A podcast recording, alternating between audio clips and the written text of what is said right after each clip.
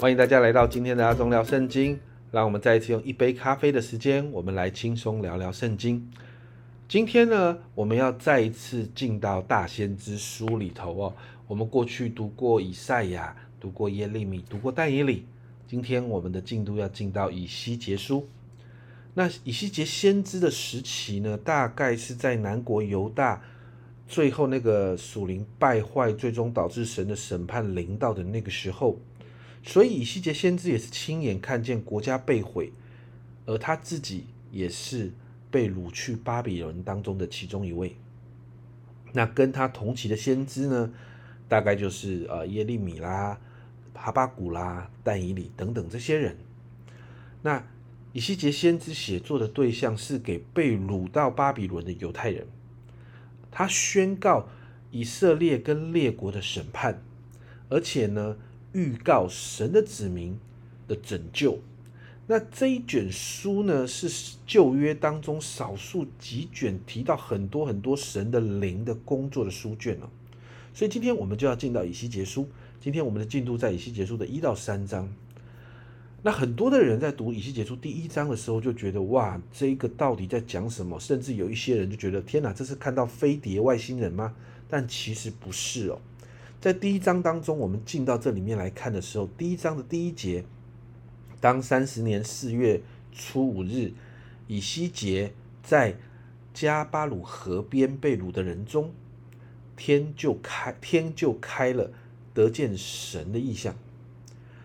这里提到了一个背景，就是先知以西结是在被掳的过程。你知道那个被掳的过程不是郊游，不是散步，可能手上靠着手铐，可能后面有。有军兵拿着鞭子鞭打，在这个过程，他们被掳去巴比伦，走在这个路上的过程，在那个加巴鲁河边，他就看到天开了，得神的意象。神在那个他很辛苦的状况里面，神呼召他成为先知，领受启示。在第三节，我们就看到耶和华的灵降在他身上，而当神的灵降在以西结身上之后，以西结就看见，而且听见。他看见神的荣耀，听见神的声音，所以从第四节到二十一节就提到以西结所看到的这个意象。当然，这个意象我们很难用我们的想象。你在网络上可以查到许多的画家画出这个意象的东西，但这个意象对我们来很多人来说其实是不太容易了解的这个意象。但当中的含义却可以看出神极大的荣耀是显给以西结看的。在第四节这里说到。我观看，见狂风从北方刮来，随着有一朵包含闪力火的大云，然后周围有光辉，然后呢，其中的火内呢，好像好像光耀的晶晶哦，这个闪烁的火的这个大云哦，这样飘过来，有狂风飘过来，其实你有没有发现这个很像？啊！百姓在旷野看见神降临在山上的状况。过去以色列百姓，那在第五节里面呢，你看到以西结就看到四个活物。其实我们很难很难想象这四个活物是什么啊！如果你有兴趣，你去网络上搜寻一下四个活物，其实有很多的画像。那这个都是人的想象，我们很难想象以西结当时到底看到的是什么。但经文却这样说：看到这四个活物呢，有人、有狮子、有牛、有鹰的形象。其实这是有代表的意思的。这个人代表是智慧，狮子代表是能力跟权柄，牛代表是勤奋跟忍耐，鹰代表是敏锐跟速度，并且这个四个活物如同天使一样是有翅膀的。但很重要的是，在十二节，他们俱各直俱各直往前行，灵往哪里去，他们就往哪里去，行走并不转身。这里的灵谈到的是耶和华的灵，代表他们跟随神的神的灵，他们行走不转向，因为神的灵是生命的根源。那在十五节这里说，我正观看活物的时候，见活物的脸庞各有一轮在地上。这个轮呢，解经家提到，这个轮象征的这个自然界的运转，象征着神在宇宙的安排，也就是说，神所创造这些这个整个世界。都跟着神的荣耀来行动，并且十八节这里说，至于轮网高而可畏，在四个轮网周围满有眼睛，就代表的这是代表提到是神是无所不知的神啊，他的眼看顾全地。二十节提到灵往哪里去，活物就往哪里去，活物上升，轮也在活物旁边上升，因为活物的灵在轮中，所以我们就看到都是跟着神的灵来运行的。而最后二十二到二十八节就看到神荣耀的宝座。从以西结的形容里面，我们就看到神的宝座在穹苍，并且有威荣有华美。而这个活物呢，也在神的面前敬畏站立。经文提到活物的翅膀下垂，代表是谦恭顺服的态度。这是神的宝座。在二十二节提到下雨的日子，云中红的形状怎样，周围的光辉的形状也是怎样。这就是耶和华荣耀的形象。我一看见就俯伏在地，又听见一位说话的声音。所以你看到天开了，以西结看见了神的荣耀。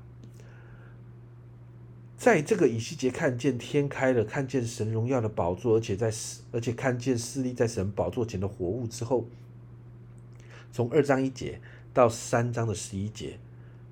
神先让以西结看见他自己的荣耀之后，神就开始呼召以西结成为先知，成为神在地上的代言人。神就呼召他。接着在第二章这第二节，我们同样看到神的灵进到以西结的里面。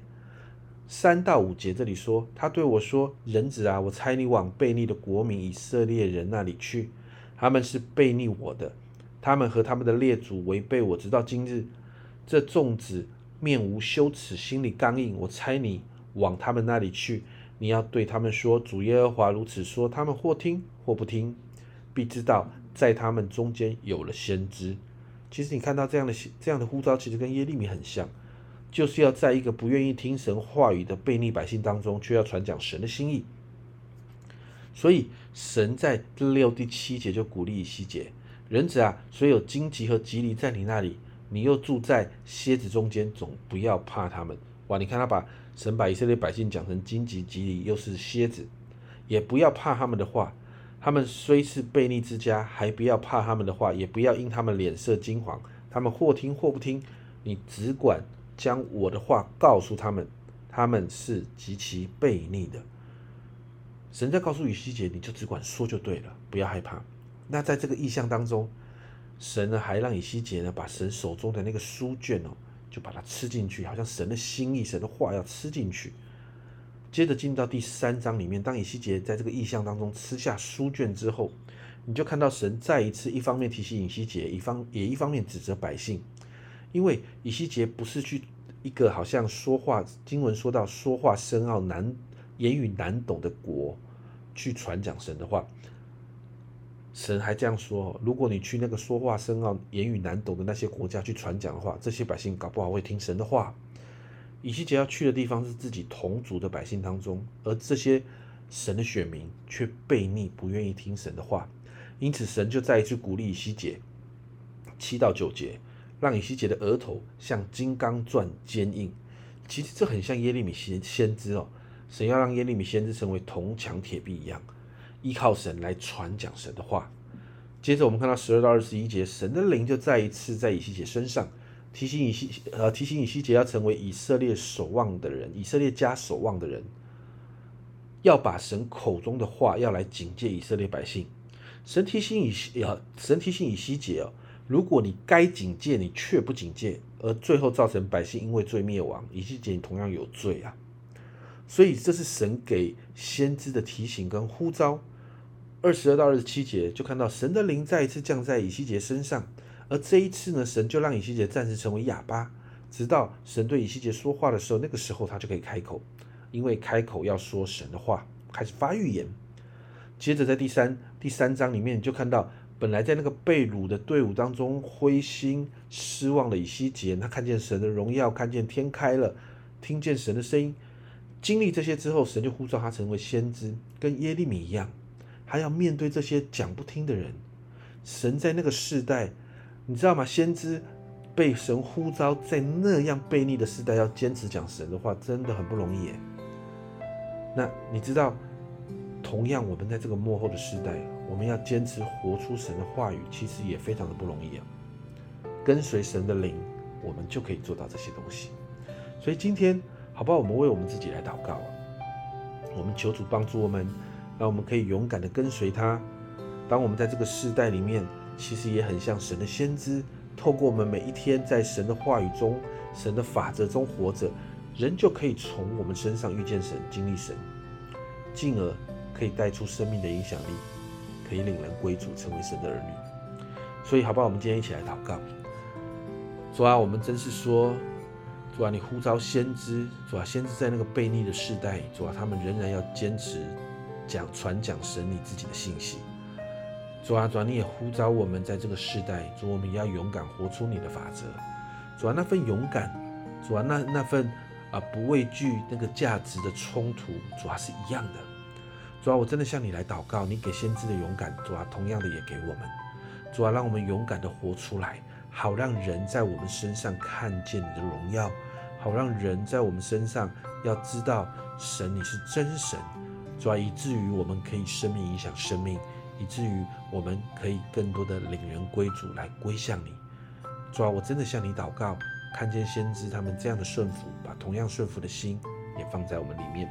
谢谢主，这样祷告，奉耶稣基督的生命求，阿门。家人们，你看到以西结经历神，看见神。然后跟随神，这是我们要学习的。跟随神需要付代价，但是让我们一起勇敢的跟随吧。